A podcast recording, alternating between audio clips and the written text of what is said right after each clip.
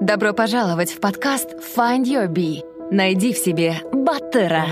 Ты запутался и устал от того, что тебе навязывает общество. Родные и друзья хотят, чтобы были оправданы их ожидания. Желая не упасть в глазах других, мы следуем чужим целям и получаем одобрение окружающих. Примеряя те или иные роли, мы перестаем чувствовать свой внутренний голос и истинные желания. День за днем мы предаем себя и наши мечты. Наш подкаст для тех, кто хочет обрести внутреннюю свободу и посмотреть на жизнь под другим углом. Мы беседуем с разными людьми, теми, кто не принял правила игры нашей действительности и нашел путь к истинному «я» и своему счастью. Мы говорим о самопознании и разных возможностях для развития. Ты не один. Пора проснуться и найти в себе Баттера. Всем привет, с вами Нурлан, и вы слушаете подкаст Find Your Bee. Сегодня у нас в гостях мой старый друг и одноклассник Баур Бектимиров.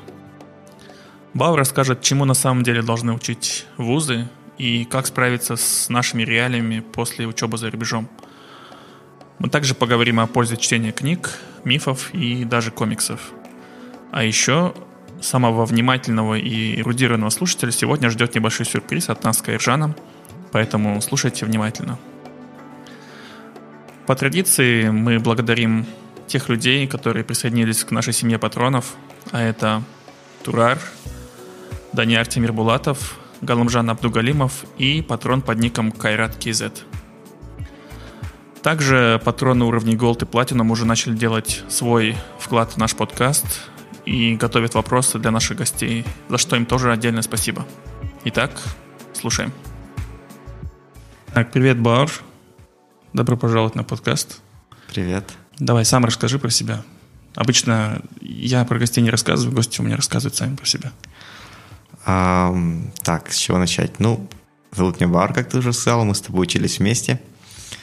А, наверное, меня позвали, потому что мне есть что рассказать о том, как я учился, где я учился и что, чем я сейчас занимаюсь. Эм, я закончил Гарвардский университет по специальности математика, затем магистратуру делал в Чикагском университете по стал магистром государственного управления, Master of Public Policy. И последние несколько лет работаю в Казахстане, работаю в такой около государственной сфере, работал в Центральном банке, сейчас работаю в Международном финансовом центре Астана. Можно ли сказать, что ты работаешь по, по, по профессии или нет? Наверное, да, потому что если мы говорим о том, где я учился, чему я учился в Чикаго, это как раз-таки была экономическая политика, формирование политики и так далее. То есть я примерно занимаюсь этим же самым, плюс э, я главный экономист, некоторые вещи это занимаю, изучаю экономику Казахстана, макроэкономику, это все то, что примерно чему я учился и что мне было интересно в университете уже на программе магистратуры. Угу. А, давай сначала поговорим о поступлении в Гарвард вообще. Как ты туда попал?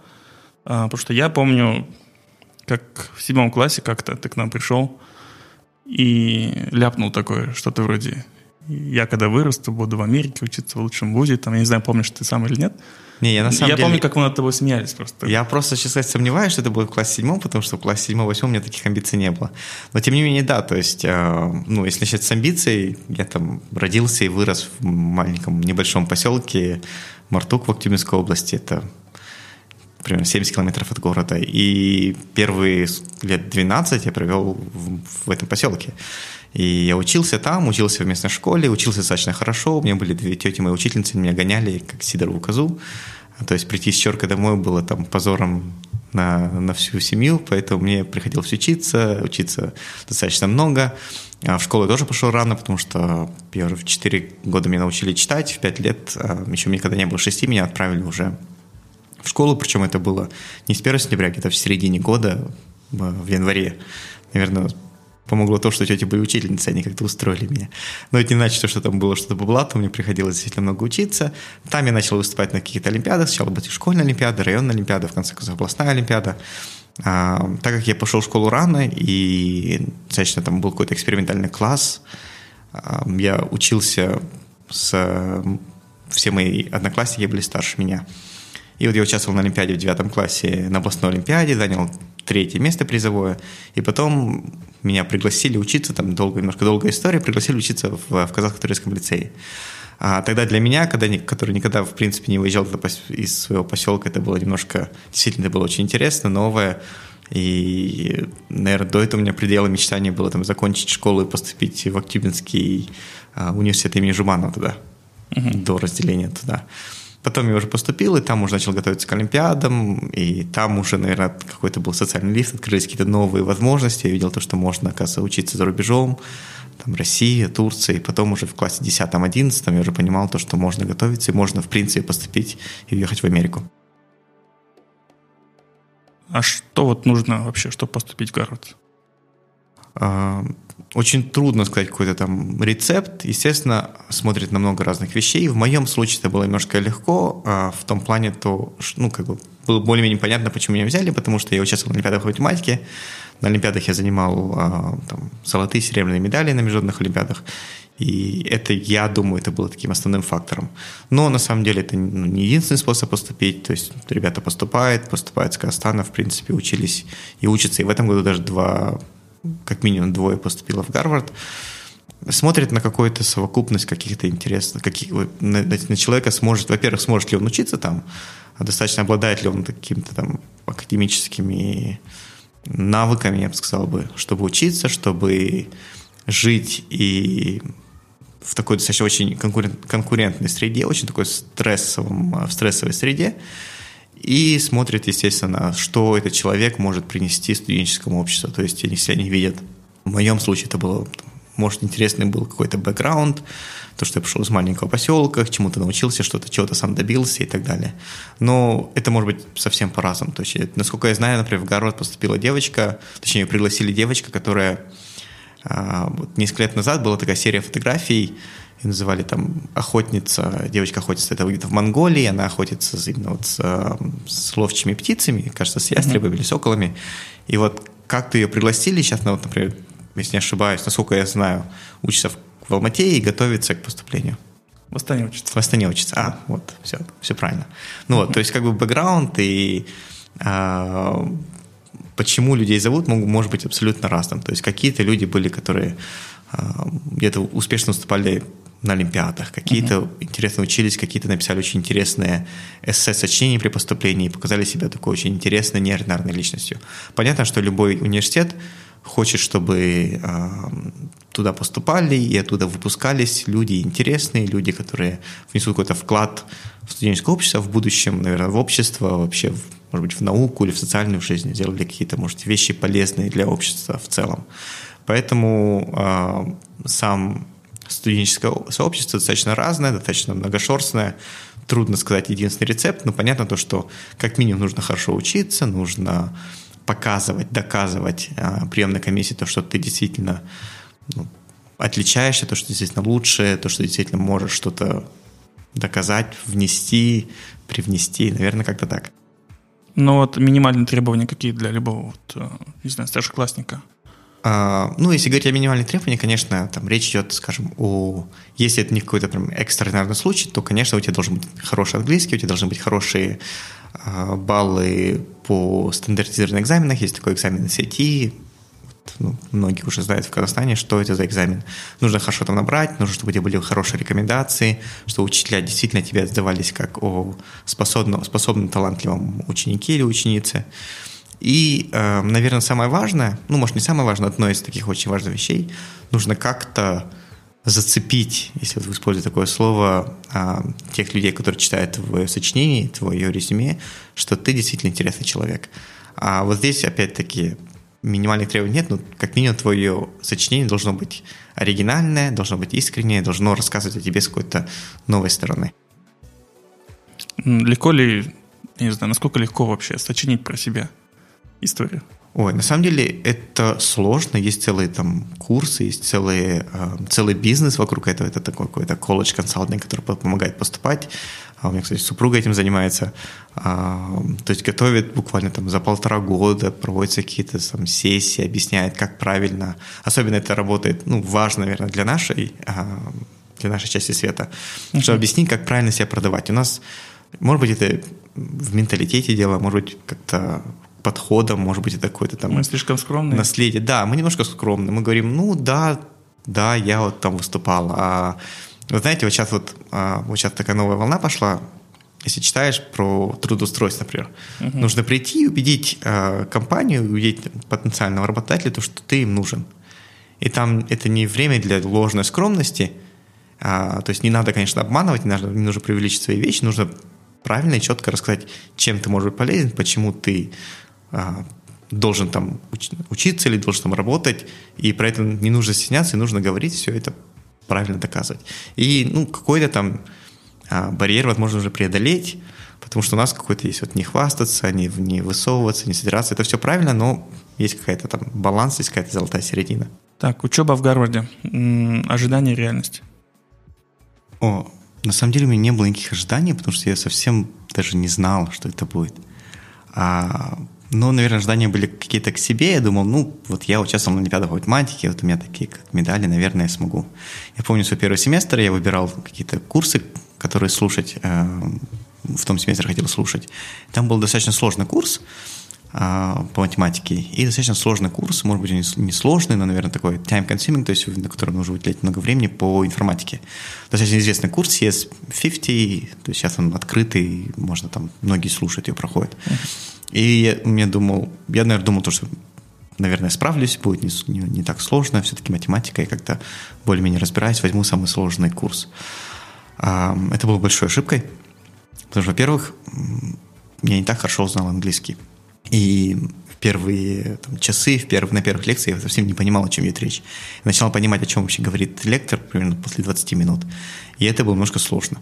Может, даже не немножко сложно, было достаточно сильно сложно. Курс, который я выбрал по математике, был очень сложным. И первый семестр я как-то закрыл на B плюс или B минус, я уже не помню, на B с чем-то. Я думал, ну, раз первый курс я закончил, наверное, второй я продолжу. Второй был намного сложнее, я его еле-еле закончил, там чуть не провалил. А, поэтому, наверное, ожидания были... Ожиданий особых не было, но было такие ожидания, то, что, ну, в принципе, мне всегда учеба давалась достаточно легко, и не думаю, что это будет сложно. А на самом деле это очень-очень сложно. А, и не только потому, что, в принципе, учеба сложная. На самом деле, можно свою учебу, курсы выбрать так, чтобы было не очень сложно, но вначале ты не совсем разбираешься, у 18-летнего парня там не, не очень много мозгов в голове, много самонадеянности, и сложилось то, что, во-первых, я плохо знал язык, во-вторых, я выбрал сложный курс, и мне было очень сложно. Например, когда к концу уже своей учебы, там, на курсе третьем, четвертом, я уже, понятно, к тому времени уже и английский нормальный был, и понимал, что нужно делать, как нужно делать, и правильно планировал время, то есть тайм-менеджмент у меня был замечательный в то время, и мне давалось достаточно легко и так далее. То есть, например, когда учился в Чикаго, то есть на магистратуре, вроде магистратура должна быть, ну, как минимум, не легче бакалавриата, но и в, в Чикаго, который считается университет такой э, достаточно одним из таких неофициальных слоганов, это where the fun goes to die, туда, где, там, где э, умирает все веселье. Но, тем не менее, мне было много легче, потому что я просто понимал, э, как правильно планировать свое время, как правильно выбирать курсы, что именно мне нужно, и как не тратить, допустим, свое время на, на ерунду, на все остальное. А в Италии ты как оказался? В Италии оказалось, ну, это тоже такая история, она, наверное, связана с тем, то, что я рассказывал, то есть на первом курсе было сложно, и вот в Гарварде есть такой, э, такое требование ко всем, все должны э, прослушать курс иностранного языка. Uh-huh. На самом деле мне не нужно было, потому что я сдал экзамен по русскому языку, доказал то, что русский язык я знаю достаточно хорошо, и мне слушать второй язык не нужно, потому что я и так уже знаю как минимум два языка. Но на втором курсе мне стало интересно, я решил взять какой-нибудь, прослушать какой-нибудь язык, выучить язык выбирал между а, ну, популярные языки, естественно, романские языки, испанский, французский, английский, ой, испанский, французский, итальянский. Испанский мне как-то не нравился на тот момент, по крайней мере, из-за звучания и так далее. Выбирал между французским и итальянским.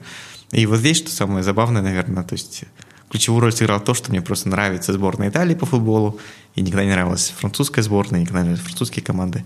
И это был таким из таких одних там ну, вот, решающих факторов, на самом деле, там все остальное вроде бы там было более-менее равно. И я начал учить итальянский, мне очень понравилось э, сам язык, сама культура, так можно сказать, влюбился в Италию, и вообще считаю, то, что это одна из самых прекрасных стран, прекрасных культур, и очень красивый язык, литература и так далее. Во время учебы в Гарварде, да, чему ты еще научился? Там такому, чему бы здесь не научился, наверное ну, как-то сложно оценивать, чему бы я здесь не мог научиться, и как так. Э, ну, чему вообще учит э, учеба в университете должна, должна, по крайней мере, учить.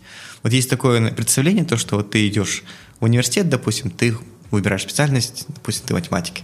Ты идешь в университет и становишься математиком так, чуть лучше математиком. То есть uh-huh. ты изучаешь там алгебру, геометрию, не знаю, разные а, теорию игр, теорию чисел, дифференциальное уравнение, и ты разбираешься в математике, и ты выходишь в университет, и такой, ты дипломированный специалист, и в этом разбираешься. На самом деле этот подход сегодня, наверное, менее а, ну, такой не совсем современный подход. Uh-huh. Хотя на самом деле вот я буквально сегодня слушал лекцию там про а, университеты средневековые, и там, на самом деле, там, вот, там просто был бакалавр. То есть ты придешь, ты, ты идешь, ты слушаешь, там, конкретные курсы проходишь. Все ты учишь там по одному году, скажем, теологию один год, ты учишь арифметику один год, там, философию, диалектику и так далее. То есть ты выходишь просто не каким-то специали- специалистом в чем-то, а, наверное, больше человеком, который больше разбирается и умеет правильно анализировать информацию, узнавать что-то новое, и который сможет в будущем кем-то стать. Естественно, а, наверное, с техническим прогрессом и так далее, особенно последние столетия, два столетия, а, специализация, это был что, то, что сделал, наверное, прогресс, то есть все это конвейер и так далее. Каждый знает свое место, каждый знает свое место в производстве. Вот последние лет 150 с, э, со второй промышленной революции вот так было. И поэтому сегодня люди выходят какими-то специалистами. Но что мне нравится в американских университетах особенно, и в частности вот там, где я учился, в Гарварде, там были некоторые такие требования, то, что вот если ты, скажем, учишь математику, ты должен прослушать как минимум там, 7-8 курсов из областей, совсем не связанных с математикой. Mm-hmm. И я слушал, и, и как бы и вся в цель, как бы смысл в том, то, что ну, вот я прослушаю один курс, скажем, по истории древнего мира, я не стану специалистом истории древнего мира. Я на самом деле половину из этого забуду. То есть я как бы... Вот сейчас меня спросят, там, какие... Я там слушал курс, потому что был очень интересный. А, чисто вот просто интересно там для 20-летнего парня. Там курс назывался Roman Games, то есть э, римские игры, про гладиаторов и так далее. Естественно, я мало что помню сейчас. Но цель, наверное, вот таких курсов это то, что не, наверное, именно цель этого курса, а именно такой программы, чтобы человек, даже если, несмотря он является специалистом в одной области, он умел обращаться с данными, новыми данными из другой области, мог спокойно прочесть статью, проанализировать, вывести какие-то выводы для себя и, э, то есть, мог разбираться в чем-то другом. И вот университет дает не конкретные знания, а какие-то навыки, как приобретать эти знания. И, наверное, вот это самое важное, что учит университет. То есть то есть в любой ситуации я могу прочесть любую статью, а, ну, надеюсь, то, что могу прочесть любую статью, пусть там какая-то экономика будет, или математическая статья, или просто там статья о, не знаю, средневековой философии, я смогу как-то ее сделать какой-то анализ, какие-то вывести данные, выводы сделать и что-то для себя почерпнуть. И вот этот способ, то есть учиться, то есть, наверное, университет больше не учит чему-то, а учит учиться. Вот это э, то, что я считаю самое важное, и это мне помогает. Это, наверное, одно. И два, такой очень практический навык – это научиться писать. Потому mm-hmm. что, на самом деле, э, уметь писать, как это ни звучало, на самом деле, с одной стороны, легко, просто, ну, я пишу. Но писать грамотно и правильно носить свои мысли – это очень сложно. На работе с этим часто встречаюсь. У меня есть какие-то для себя какие-то, наверное, принципы или требования. И часто там своих э, сотрудников Угу. Прошу их, чтобы они так же делали. На самом деле этот, этот навык а, сейчас, наверное, может быть, незаслуженно о нем мало говорят. То есть мы все время говорим про журналистику. Журналистика как раз-таки про это. Все хорошо писать, хорошо правильно эти вещи делать. И, ну, на мой взгляд, есть небольшой не то что кризис, но есть какие-то проблемы, скажем, в отечественной журналистике. Вот, или в отечественном, там, ну, любой. Ты считаешь любой программный документ. Вот возьми какой-нибудь государственный документ, любую стратегию, ты видишь, как какие-то... Много умных слов? Много, нет, даже они и умные, потому что они построены в стра... В, э, ну, во-первых, это вот это бюрократизм и так далее, бюрократический стиль, я, но все, в основном, многие фразы построены по готовым штампам. И вот эта проблема, которая меня лично беспокоит, я там всех прошу, всем советую хорошие книги. Есть, например, очень хорошая книга «Пишет, сокращая» на русском языке. Там, наверное, вот ты учишь английский, знаешь, э, Element of Style, замечательный. Will and Frank. Да, Will, такая, там, не знаю, сколько там, 100 страниц, маленькая книжка, но она замечательная, по крайней мере, показывает, как формулирует свои мысли. Вот это, наверное, очень важная вещь, которую, ну, для меня лично это важно, я считаю, то, что я этому научился хотя бы в какой-то мере. То есть этот скилл нужен до поступления в ВУЗ, да, ты считаешь, или... Э, ну, как бы до поступления я, наверное, не умел писать, по крайней мере, не, никогда не писал uh-huh. что-то серьезное, кроме там доказательств математических каких-то задач. А, ну, ему учат. Ему учат. То есть это один... То есть на самом деле вот в Гарварде а, единственный курс, который слушают все, абсолютно все студенты, он называется Exposition Writing, Expost 20, это вот единственный курс, который обязательно для всех. Uh-huh. То есть, как бы, ну, это можно сказать, можно понять из этого, что когда ты заканчиваешь университет, ты должен как минимум хоть как-то писать. Вот университеты разные. В Калтеке, например, если я не ошибаюсь, насколько я слышал, такая байка, то что каждый студент должен прослушать э, квантовую физику. Вот, потому что это Калтек. Потому что если ты поступил uh-huh. в Калтек, наверное, ты должен хотя бы немножко понимать, что такое квантовая физика и с чем ее едят. Так, а, есть люди, которые вот обучились в вузах американских, не только, да, за рубежом, в общем, приезжают сюда и заявляют, что почти все, что, чему они учились там, здесь на практике почти что бесполезно. Ну, ты как, согласен с этим? Я абсолютно с этим согласен, а, но я не согласен с тем тезисом, то, что вот университет должен научить вас жизни, что вот, вот, вот ты поехал в университет учиться, прослушал лекцию, прослушал не знаю, какие-то готовые заготовки, штампы, по которым ты будешь жить и работать, ты приехал, ты работаешь и получаешь там зарплату. Это, ну, это абсолютно не так, и ну, нельзя а, это делать. Это раз. Два, например, ну, скажем, это экономика какая-то. Есть экономические модели. А, примерно они объясняют, как они работают. Они очень общие модели. Они, в принципе, применимы везде. Но когда дело доходит до деталей, естественно, многих они работают. То есть любая экономическая модель там ну, в Казахстане многие экономические модели не работают, есть там объективные причины, почему и как. Но это не значит, что теория не верна. Uh-huh. Теория верна. Теория, а, общие подходы верны. Там где-то просто нужно делать какие-то там поправки, предположения и так далее. А, и опять-таки университет, ждать от университета, по крайней мере, от программы бакалавриата, что он даст тебе набор, там, не знаю, отмычек на все случаи жизни, это неправильно. Он должен учить тебя учиться, и ты приезжаешь и ну, то, что я использую, то, что я учил в университете, скажем, я учил еще математику, сейчас я работаю экономистом. Как бы конкретные знания оттуда я совсем не применяю. Но, скажем, они, естественно, помогли мне там умение решать задачи, помогли мне в учебе на магистратуре, какие-то вещи, которые я узнал в магистратуре, они мне помогали, по крайней мере, первые годы, когда я работал в Нацбанке, потому что я выбирал специально, слушал курсы специализированные. Но это уже, конечно, немножко другой подход, потому что я учился а, в то, что называют в Америке professional school, то есть они уже дают конкретную специализацию, они дают конкретные там, знания, навыки более применимые.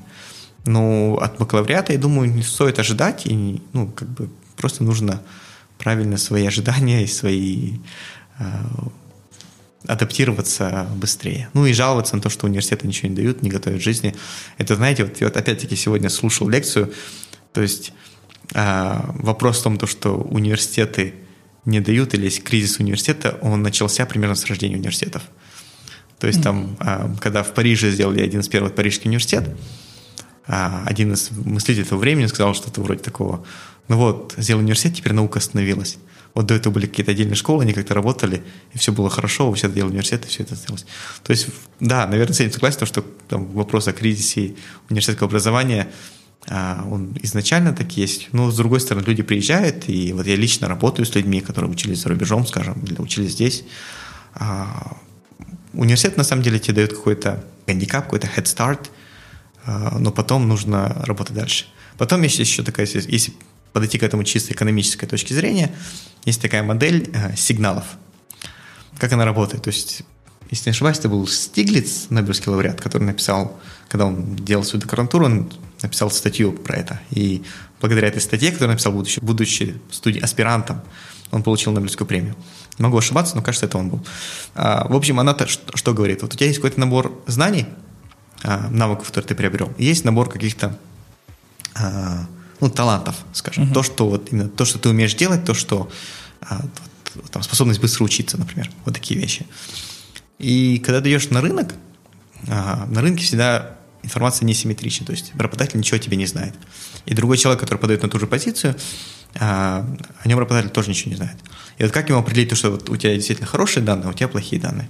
Он посмотрит, ну, если там очень сильно утрировать, а, посмотрит твою, на, там, на университеты, где ты учился. Если ты учился, скажем, допустим, в MIT, а ты учился, скажем, какой-то там технический университет под, не знаю, там, где-нибудь там в глубинке, он поймет, ну раз он поступил в, в университет и его закончил, то, наверное, он что-то знает.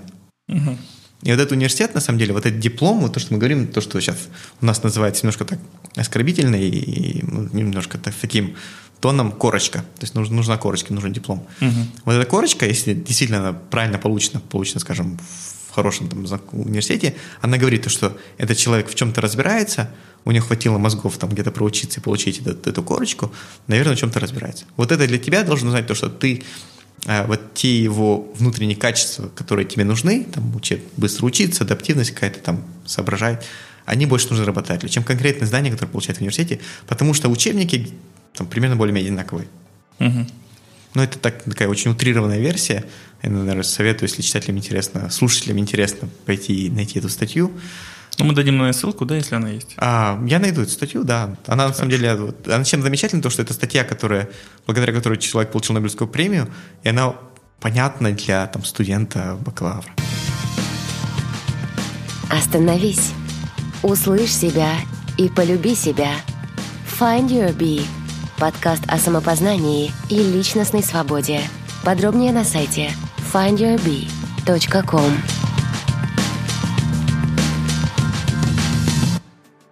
Выпускников города забирают с ногами и руками на работу. Работодатели разбирают прям. Ну, там Есть так, ли такое? выпускников Гарварда, на самом деле, ну, мне тр- трудно судить, там, не- во-первых, не так много выпускников, во-вторых, а, ну, наверное, естественно, легко. То есть, когда я приходил на работу, говорю, вот я выпускник, и, по крайней мере, ко мне прислушивались, заинтересовывались, как это он так, кто это, почему это, и там смотрели резюме, спрашивали, и у людей было интересно. Ну, по крайней мере, а, двери это открывает, действительно. Мгм. Насчет того, то, что собирается с руками и ногами, ну, опять-таки, как смотря где ты хочешь работать, смотря какие у тебя ожидания. То есть, я могу сказать, вот я закончил Гарвард, я хочу, ну, допустим, вот в каком году это было, 10 лет назад, прийти и сказать, допустим, я хочу получать там в девятом году, не знаю, там, даже в там, 5 тысяч долларов давать, я закончил Гарвард, естественно, никто меня не возьмет. Ну, кому и нужен без опыта работы и так далее. Мгм. Ты с чего начинал? А, Я начинал, я вообще первые два месяца работал просто так. Просто ходил в офис, пока меня оформили и так далее. Но у меня зарплата, первая зарплата была там, это был конец девятого года, а зарплата у меня была 120 тысяч. Вот я на нее работал несколько лет, потом немножко подняли, 180 тысяч было, потом еще чуть подняли, потом поменял работу, и снова у меня было 120 тысяч. А, ну вот первый год и было так, и как меня это устраивало, то есть пока это мне хватало там оплачивать аренду квартиры и не знаю, там на какое-то на, Ну, на а проживание. По было самолюбию не било, что вот Ну, с Гарварда приехал и... А, на самом деле, ну, как бы не то, чтобы я там не знаю, волочил, еле-еле волочил существование, то есть как-то какую-то зарплату я получал, которая была на тот момент, в принципе, достаточно нормальная. То есть там тысяча долларов 10 лет назад или там 8-9 лет назад была, в принципе, нормальная зарплата. Это раз. Два, наверное, мне было просто интересно работать. А, может быть, про работу, наверное, отдельно уже поговорить. То есть я работал в сфере, то есть изначально пришел, работал в то время, начинал в Самрук Казна, и я работал там помощником советника, председателя. И какие-то вещи, которые мы обсуждали, которые помогали делать, они действительно потом трансформировались в экономическую политику, в какие-то реальные а, решения, может быть, а, изменения. И я когда видел эти изменения, мне было очень интересно, мне было приятно осознавать то, что я там, я часть вот этого всего, то есть часть там разработки стратегии какой-то, каких-то там интересных решений. Не факт, что все они в конце оказались удачными, это там тоже другой разговор. А, но вот тогда мне стало интересно. И, наверное, поэтому мне, я под- подавал на магистратуру после, а, проработав, три года проработав, подавал на магистратуру и уехал уже учить а, госуправление, потому что мне было это интересно. Хорошо, а вот э, ты не единственный, да, кого я знаю, кто приехал с Америки, допустим, проучился там в хорошем вузе и так далее. Но у некоторых моих знакомых, а, когда они возвращаются в Казахстан, у них вот такое вот столкновение с реальностью есть, а, нотка разочарования, да, и даже желание уехать там навсегда и так далее. А ты, а ты уезжал дважды и возвращался дважды. Ну, окей. а, то есть, наверное, может быть, не такая там выборка репрезентативная, потому что я приезжал, потому что мне, я понимал то, что я, например, когда возвращался с магистратуры, я даже уезжал на магистратуру, потому что я знал то, что мне нужно конкретное здание, я хотел где-то себя укрепить, а, там, где-то подковаться в теории, прослушать какие-то курсы, чтобы вернуться и продолжать работать. Потому что у меня уже была какая-то работа, у меня достаточно интересная работа. Мне было интересно работать, и меня как бы на тот момент не стоял вопрос там уехать и остаться. И вот я вернулся, и я считаю, то, что сейчас, где я сегодня работаю, мне интересно работать, я получаю там зарплату, которая меня устраивает, что я могу жить и там содержать семью, и я делаю действительно вещи, которые я считаю полезны. А, можете звучить немножко пафосно, и дело, наверное, не в том, то, что вот я что-то там жертвую собой для... Это совсем не так. Просто я делаю вещи, и я вижу то, что они как-то влияют на что-то.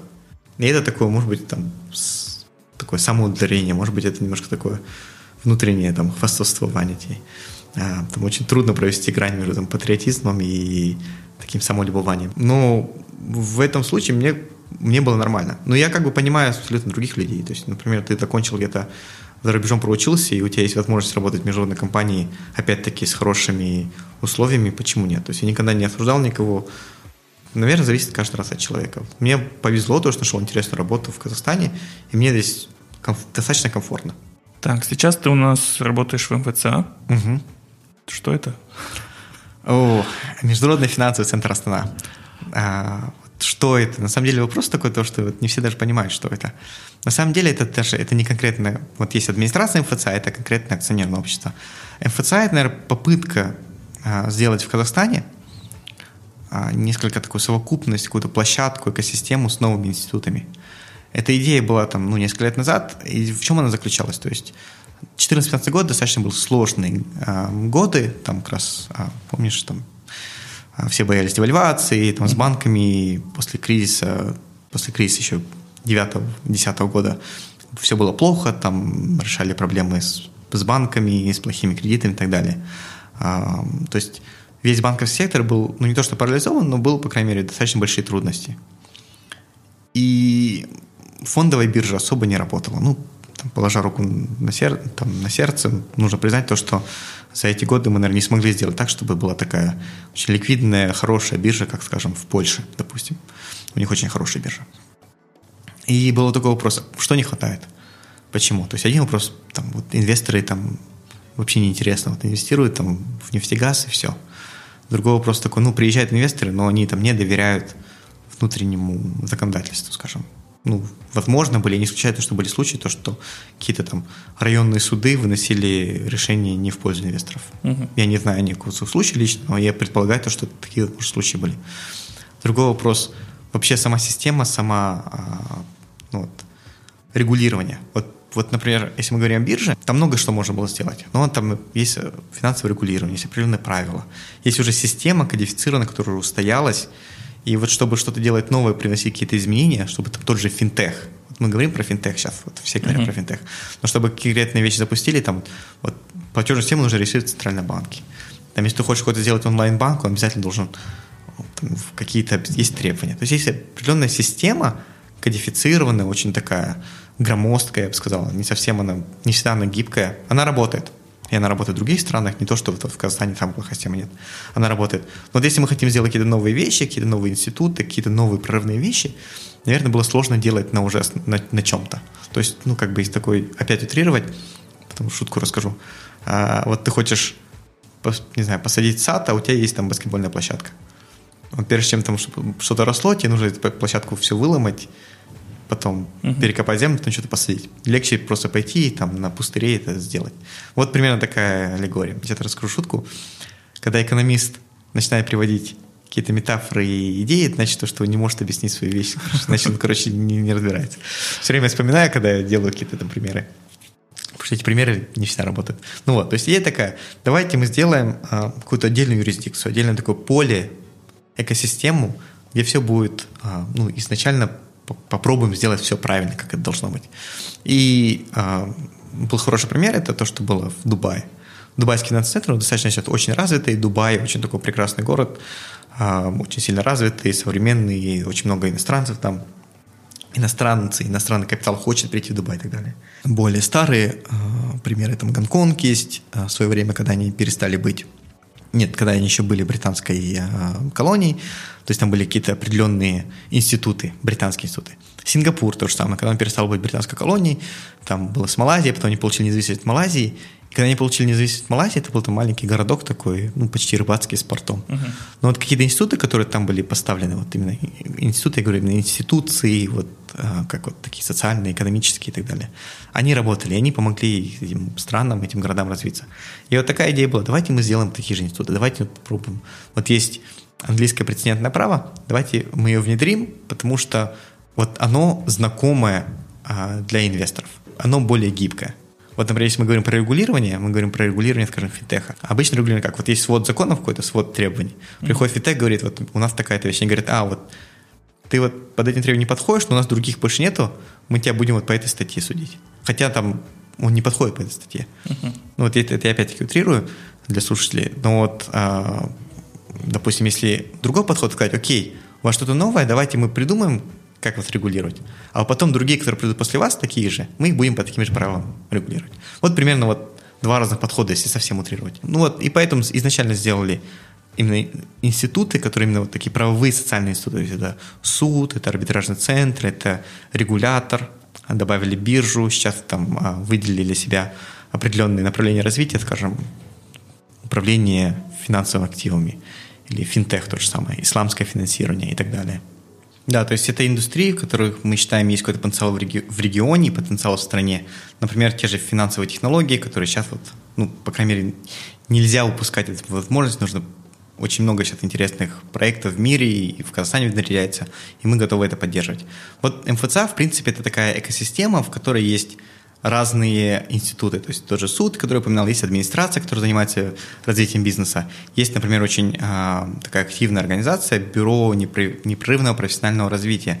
Они делают курсы, они занимаются, в общем, повышением, улучшением человеческого капитала в, в этой индустрии финансовой. Угу. И то есть можно много рассказывать, но я считаю то, что вот МФЦ это такой достаточно важный уже на сегодня. И вот сегодня, вот на этой неделе буквально объявили то, что сегодня э, создается инвестиционный хаб. Это значит то, что МФЦ будет таким координационным центром или площадкой, через которую будет в Казахстан заходить инвестиции иностранные.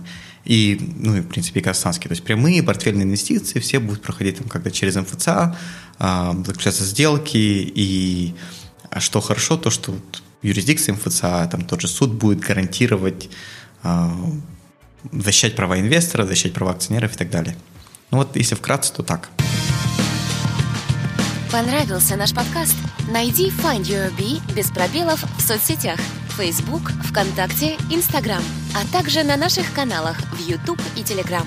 Подписывайся и следи за новыми выпусками нашего подкаста. Так, Бар, ну, э, для меня и для многих моих друзей, кто, ну, для многих наших общих друзей, мы тебя знаем не как э, какого-то там экономиста, финансиста, там еще кого-то, а человека, у которого миллион хобби, там всяким разным занимаешься. Тут вопросов много. Во-первых, как у тебя время хватает на все это? И вообще для чего ты всем этим занимаешься? Давай сначала вообще, чем ты занимаешься еще кроме работы? На самом деле, я бы не сказал, что я много чем занимаюсь. У меня есть два хобби таких, более-менее, которые я считаю хобби. А, один – это футбол, и второй – это что-то интеллектуальные игры в целом. Про футбол, ну, очень просто, то есть там, по крайней мере, до последнего года я пытался там хотя бы там раз или два раза в неделю играть, мы собираемся, играем в одну блудку, уже 20 лет вместе играем, mm-hmm. растем и так далее. А сейчас вот не так много хватает времени. Сейчас я перешел на другой футбол, я играю в футбол дома. Пальц, пальцами. Да-да-да, на, на приставке, на PlayStation. Когда есть время, это там пару часов, ну ладно, 3-4 часа в неделю в среднем. На что хватает время. Остальное, вот сейчас, конечно, семья, больше там прихожу с работы домой, провожу больше времени с семьей. А, стараюсь читать, а, книги читать, то есть есть какое-то там, ну, я уже несколько лет, уже лет 7-8 у меня есть какое-то правило, а, вот на Goodreads, которым тоже пользуешься, есть такой uh, Reading Challenge. Я ставлю себе 52 книги в год, это значит, что по книге в неделю. То есть у меня такое правило, не правило, к себе требование – то, что в неделю должен читать какую-то книгу. Как правило, это, ну, в 90 случаях это художественная литература.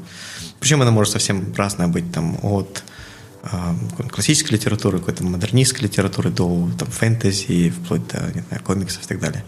Хотя комиксы не читают, потому что их читать легче. Их, и... То есть, когда я читаю комиксы, я просто добавляю в Reading Challenge еще одну книгу. Я тоже так делаю. Хотя ее не так уж легко читать, если честно. Ну, смотря какие. То есть, если ты почитаешь, ну, понятно, ты не будешь там читать такие, которые еженедельные uh-huh. штучки. Но их все равно читаешь как-то быстрее. Это, знаешь, как комикс, что-то среднее между там, литературой и ну, там, кинематографом. Если так, мне так кажется.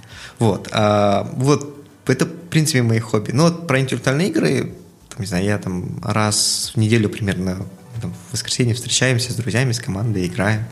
А, иногда я выезжаю на какие-то там соревнования. То есть недавно был чемпионат Казахстана, а, будет международные всякие кубки, чемпионат мира будет осенью и так далее. Вот эти вещи я выезжаю, стараюсь находить время. Так, ну давай сначала еще раз пару вопросов про книги, да. Я слежу за книгами, которые ты читаешь, и кажется, это, ну, то есть не то, что многие читают. Или мне так кажется? То есть книги не мейнстрим, там, я не знаю, какие-то никому неизвестные книги. Как, как ты их выбираешь? Я бы поспорил, на самом деле. То есть те книги, которые я читаю, то есть на самом деле вот я не успеваю читать современных авторов. Я совсем мало читаю современных авторов. Вот из современников я могу перечислить там, ну, нескольких имен, они достаточно известны. Там тоже Нил Гейман, Архан Памук, а, ну, то, что вот в голову мне пришло. В основном mm-hmm. читаю книги, примерно, что мне нравится, там, 20 век, какая-то модернистская литература. Но, возможно, просто выборка такая у тебя, опять-таки, не репрезентативная. То есть, там, среди моих друзей, те книги, которые читаю, достаточно, там, ну, по крайней мере, их знаю. То есть, там, uh-huh. не знаю, я очень люблю Набокова, Фаулза. Ну, это достаточно известные писатели, и, ну, как бы, многие читают. Может быть, тебе попадали, попадались на глаза какие-то, может, менее известные книги, там, не знаю, я как-то читал, а, до сих пор не, не, так и не, не закончил, хотя книжка небольшая, там, «Станинская танго», венгерского писателя Ласло Краснохаркай, кажется. Ну да, она, наверное, менее известна, хотя по нему даже снят фильм. Ну, вот так вот. Я бы не сказал, что они такие неизвестные. То есть, как я выбираю книги, это примерно, э, как правило, 20 век, какая-то такая модернистская, постмодернистская литература. Это то, что мне советуют, или у меня есть, ну, на самом деле, у меня там тоже Гудриц, еще список книг 200, которые где-то я слышал, которые мне, скорее всего, понравятся, и я хотел бы их прочесть, вот они стоят. Да, если мне нечего читать, я просто захожу и выбираю. Но на самом деле у меня сейчас очень много книг, которые я хотел бы прочесть. В последнее время я читаю в основном э, на обеде или в самолетах, потому что я там, ну, по долгу службы достаточно много полетаю в командировки, эти там многочасовые перелеты я обычно читаю или, ну, или слушаю какие-то лекции. Потому что и в последнее время, вот не знаю, последние полгода точно, совсем в самолетах не смотрю фильмы. Хотя раньше все время смотрел. Угу. А в чем интерес к комиксам и к мифологии ты тоже говорил? Ой, я мифы люблю с детства. А, это такие, ну, в детстве представляешь какие-то сказки. То есть я в, в детстве очень много читал сказок разных. Ну, там русские волшебные сказки, казахские сказки, сказки народов мира и так далее. А мифы на тот момент представлялись чем-то вот таким тоже какими-то сказками. Ну, вот там, не знаю, древнегреческие мифы, которые там, наиболее известные, которые я там очень люблю. Там, ну, какой-то там был бог Гефест, не знаю, он упал с моря, его воспитали какие-то там э, нимфы, потом, ну, нериды, потом вернулся на, на, на, на небеса, кого-то там проучил свою там мать, проучил и так далее. И там про героев. То есть Ахиллес идет, там, участвует в войне, в Троянской войне, там, побеждает. Ну, это такой, ну, для, не знаю, для мальчика, наверное, это очень интересно. Ну, для ребенка, наверное, это очень интересно, просто такие приключения. Но потом, а, наверное, уже позже, уже в университете, когда начинал читать, потом начинаешь читать, начинал читать, естественно, в таком адаптированном переводе, адаптированном варианте того же Куна, это другие варианты есть. Потом, когда я читал, скажем, там, ну, переводы оригиналов, все немножко другие, но очень сложнее читать, мало что я прочел, на самом деле, из переводов оригиналов, но там намного сложнее читать. А потом я начал просто интересоваться, потому что мне интересовали мифы, просто изучение мифов. Там есть такие, там, Мир Челиаду, есть Джозеф Кэмпбелл, такие писатели, ученые, которые интересовались и рассказали. И на самом деле вот эти мифы, они отражают развитие человеческого общества. Вот если смотреть, скажем, те же древнегреческие мифы, которые мы все знаем, то есть там были какие-то титаны, потом были боги, которых там титаны глотал, потом этот Зевс э, вышел, то есть там вместо него положили камень, вот он встал, освободил своих братьев-олимпийцев, вместе они победили титанов, и они стали на Олимпии управлять всеми и начали там царить. Это там олимпийский период.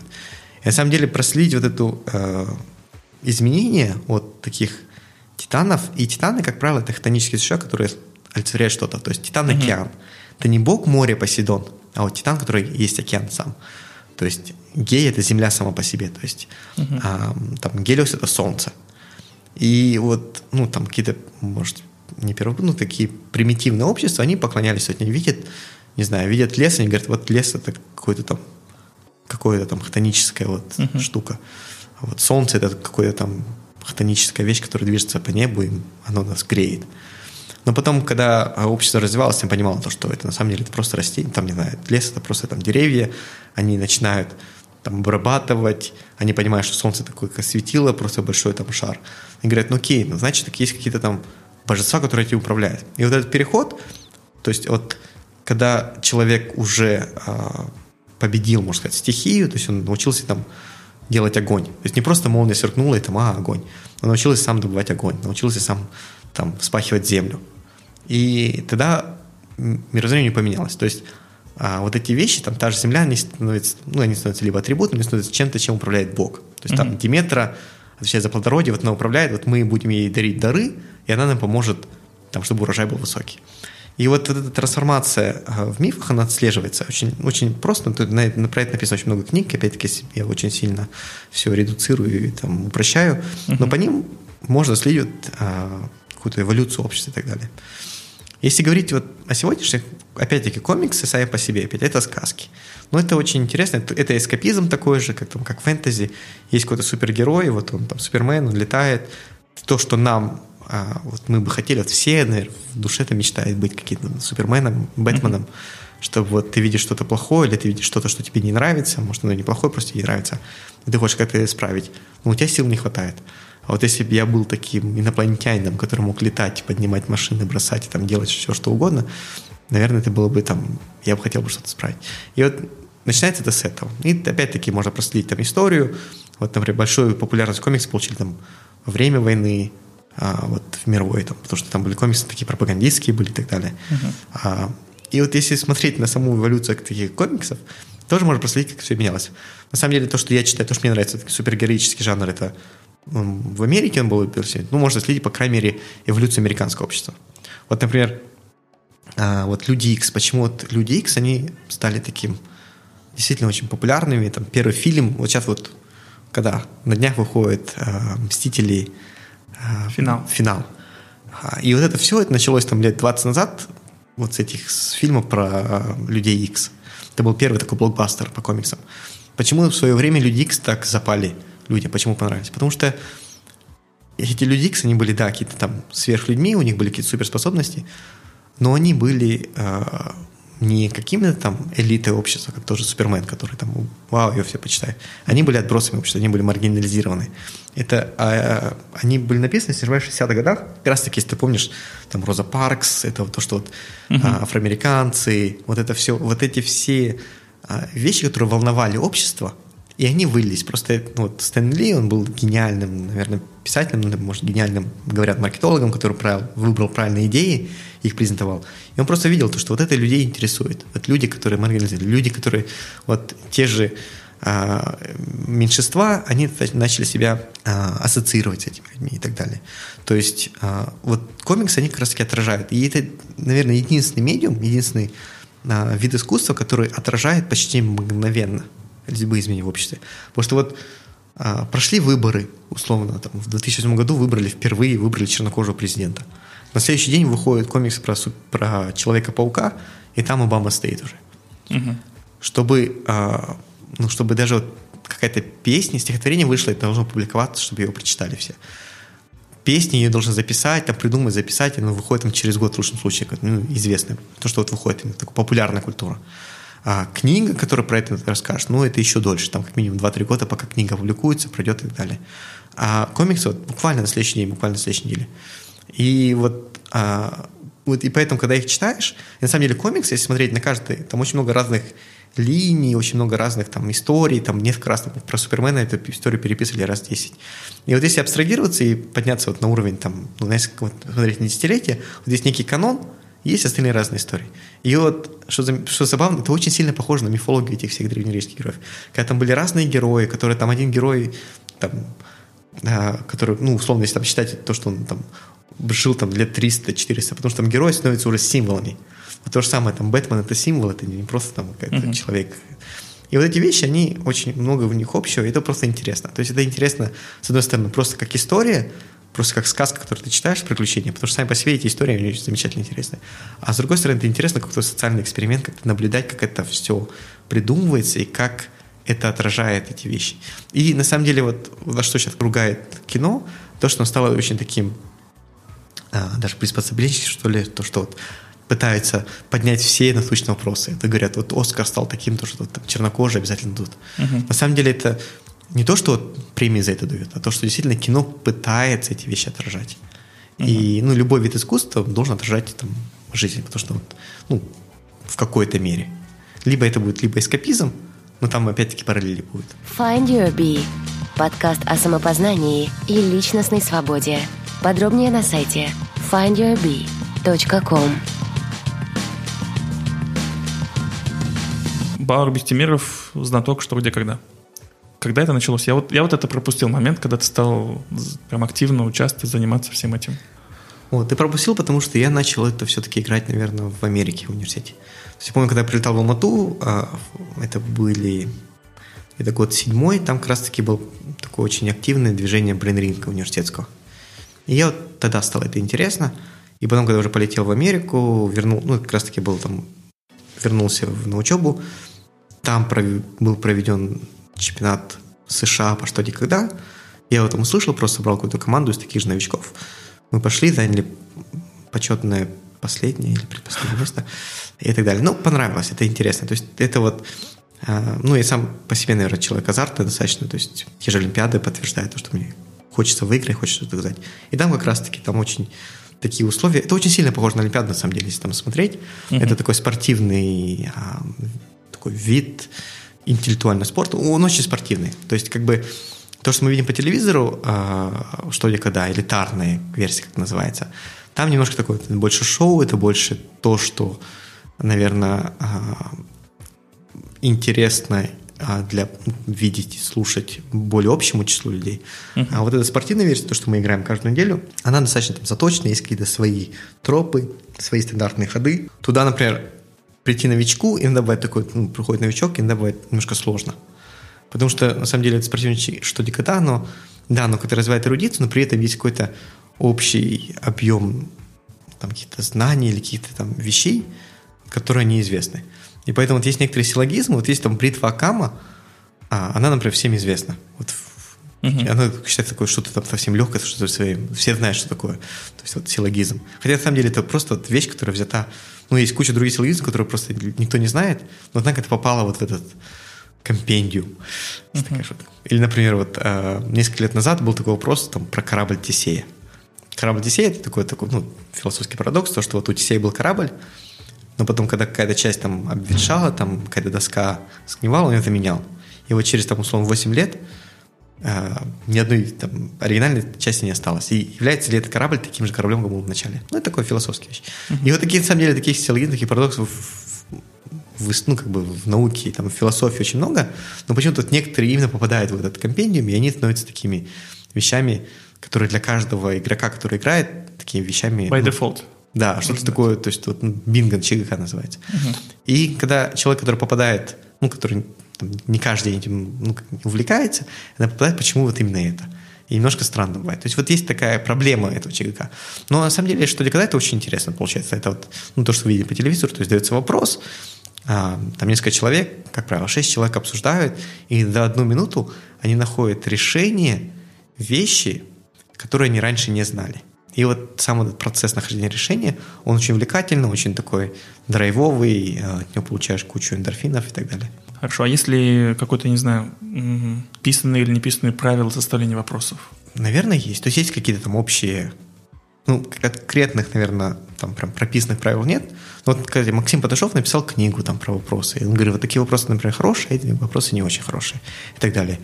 Для тех, кто э, вот в этим занимается, есть такие какие-то авторы, есть хорошие авторы, которые пишут действительно интересные вопросы. Их интересно играть.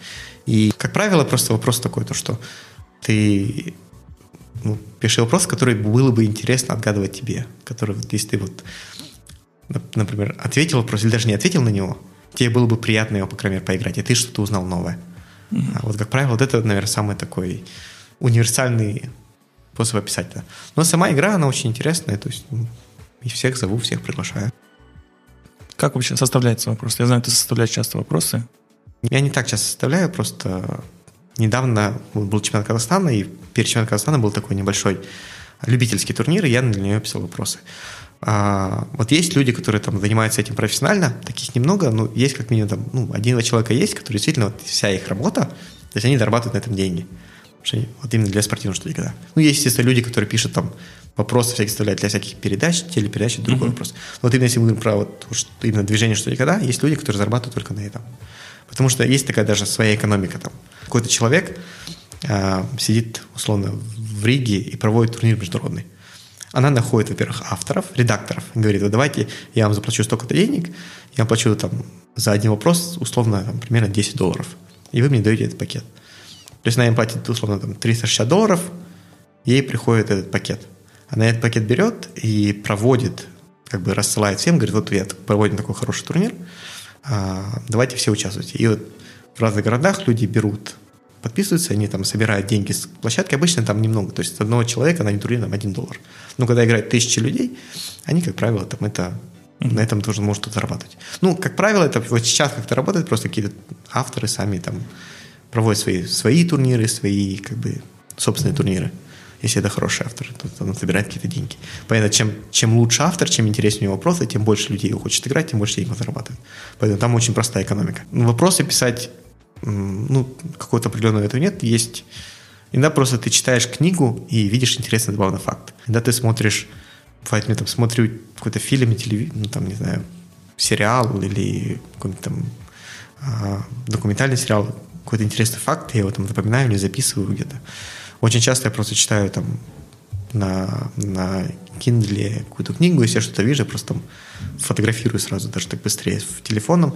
И потом, когда мне доходит время, там через, может, это, через несколько недель, может, через месяц, я там перебираю, смотрю все свои записки, все эти, выбираю те факты, которые, из которых действительно может что-то составить, и пишу. Вот у меня так лежали-лежали вопросы, потом меня попросили ставить турнир, и это половина вопросов у меня, в принципе, уже готовы были, потому что у меня они там, заготовки лежали.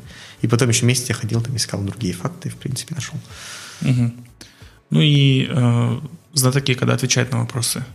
Я вот часто смотрю игры разные и так далее, замечается вот какой-то, не знаю, что-то вроде алгоритма мысли знатоков. Как э, прозвучал там сигнал, да, что нужно думать, как знатоки ну, находят? Это, это зависит от вопроса, конечно. Но, как правило, вот есть несколько вещей. Как правило, вот, например, в вопросе рассказывается какая-то история, какой-то сюжет. Очень часто этот сюжет, а, он должен напомнить тебе о другом сюжете.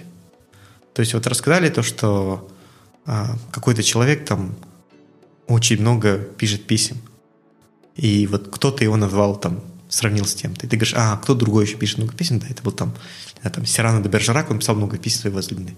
И говоришь, наверное, этот человек... И, то есть ты пытаешься найти знакомые паттерны, а, вопрос. Ну, это как один из видов просто. Найти какие-то знакомые паттерны и понять, откуда этот паттерн тебе известен, вспомни этот факт, откуда тебе известен, иногда просто он тебе неизвестен, иногда вот просто не хватает эрудиции, просто не знаешь какого-то факта, и ну, там ответить.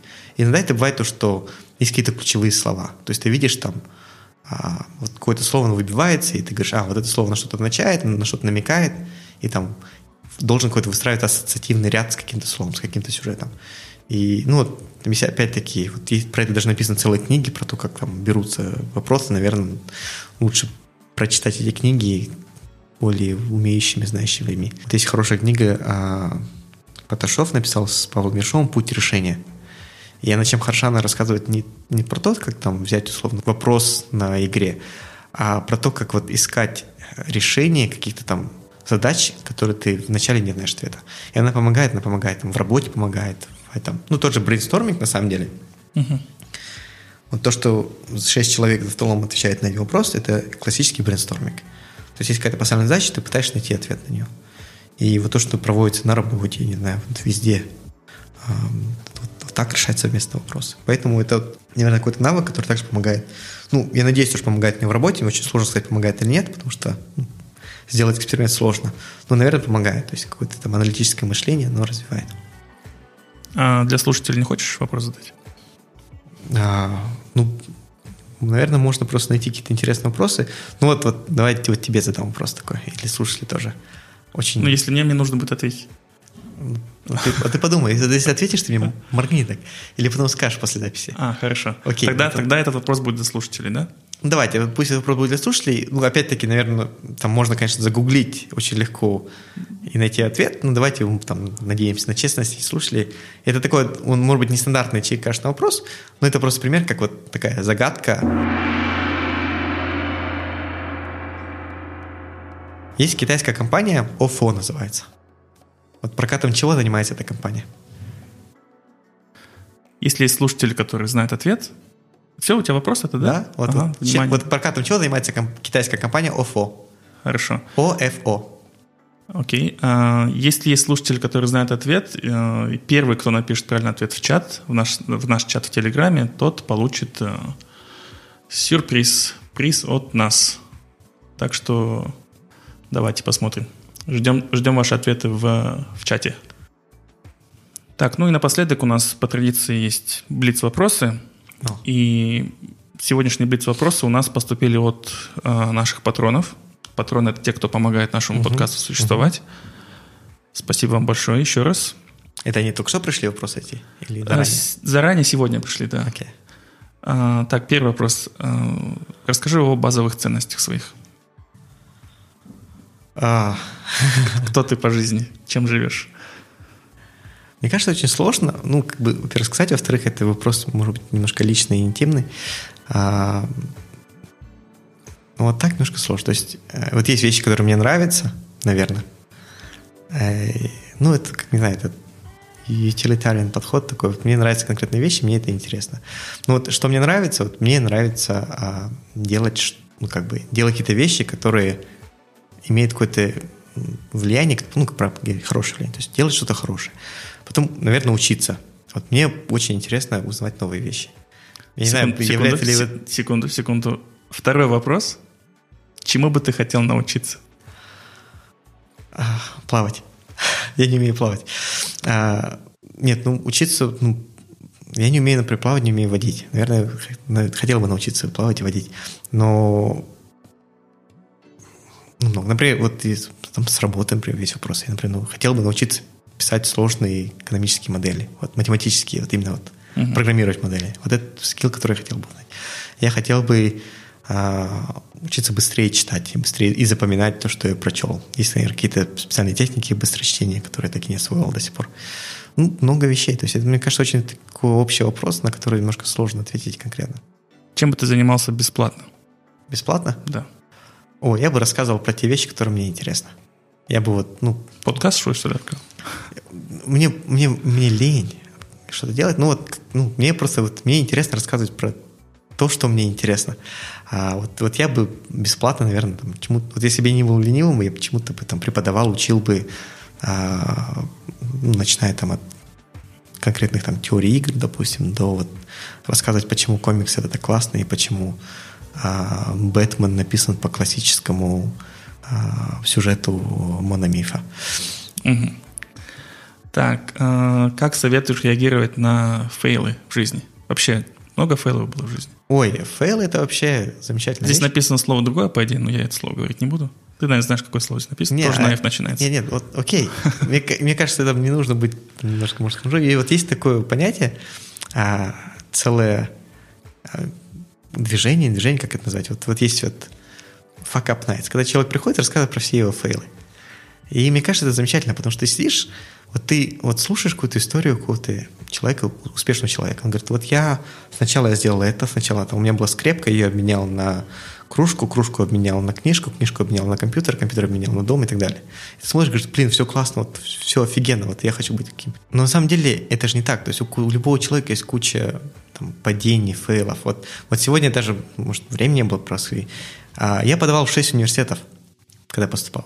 В- Это я часто рассказываю, что я поступил в Гарвард, и все. Как я поступил, я про это ничего, не было времени сказать. Я поступил в 6 университетов, я был на вейтинг-листе в двух университетах, Гарвард и MIT, и меня в Гарвард взяли с вейтинг-листа. То есть, как бы, ну, вот так вот. А, покрутился в университете, меня два раза чуть не выгоняли туда, потому что у меня были там депрессии, были проблемы и так далее. Вот как я отношусь к своим фейлам, конечно, я отношусь болезненно, потому что, ну да, у тебя что-то не получилось, я очень переживаю, когда там а, где-то что-то не получилось, и там долго потом ночью сидишь и думаешь, вот как нужно было сделать, что я сделал неправильно и так далее. А, и вот есть такое, как ну, когда ты что-то не успел делать, потом говоришь, вот надо вот так сделать, я бы вот так сделал, и там прокручиваешь целые диалоги в голове. Это у всех бывает, мне кажется. Вот чем прелесть их фейлов, особенно а, когда они случались со мной, я понимаю то, что с другими, скорее всего, они тоже случались. И значит, люди другие шли, не останавливались и чего-то добивались. И вот, ну, окей, то есть я отношусь к ним очень болезненно, но я понимаю то, что это обычная часть жизни, карьеры и вообще пути. И, ну, просто нужно, наверное, идти дальше, нужно чему-то учиться. Может быть, фейлы какие-то, это, это вот понимание то, что до этого дошел не туда. А у меня такое бывало. То есть я делал какие-то решения, которые потом приводили в депрессию, приводили какие-то вещи, я понимал то, что окей, значит, надо по-другому, значит, это не для меня. А, ну, как бы это банально не звучало, там учишься на ошибках.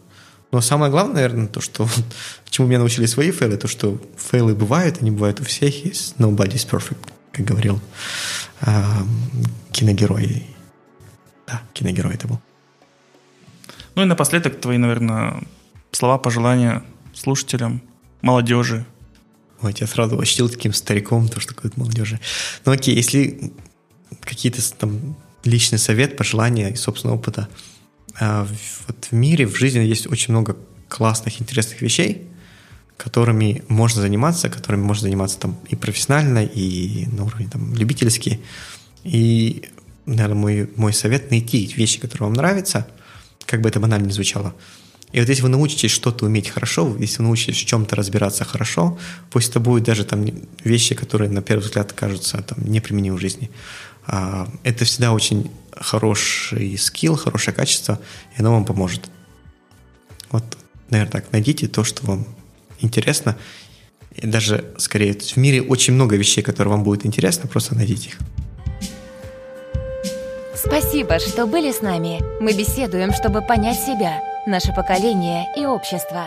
Наша цель — сделать людей внимательнее к себе, быть свободнее и счастливее. Если вам понравился подкаст Find Your Bee, подписывайтесь на него на iTunes и Google Play, а также следите за нами в Фейсбуке, Инстаграме, ВКонтакте и на сайте findyourbee.com. Также вы можете сделать подкаст еще лучше и помочь другим, оставив отзыв на iTunes. Помните, только вы определяете, что для вас счастье и успех.